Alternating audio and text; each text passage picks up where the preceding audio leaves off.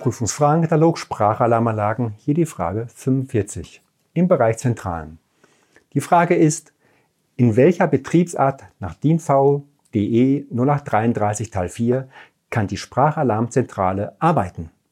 Vier mögliche Ideen gibt es und eine Antwort ist richtig. Erstens, nicht Brandfallbetrieb. Zweitens, Standby-Betrieb. Drittens, Aktivbetrieb. Viertens, Inaktivbetrieb.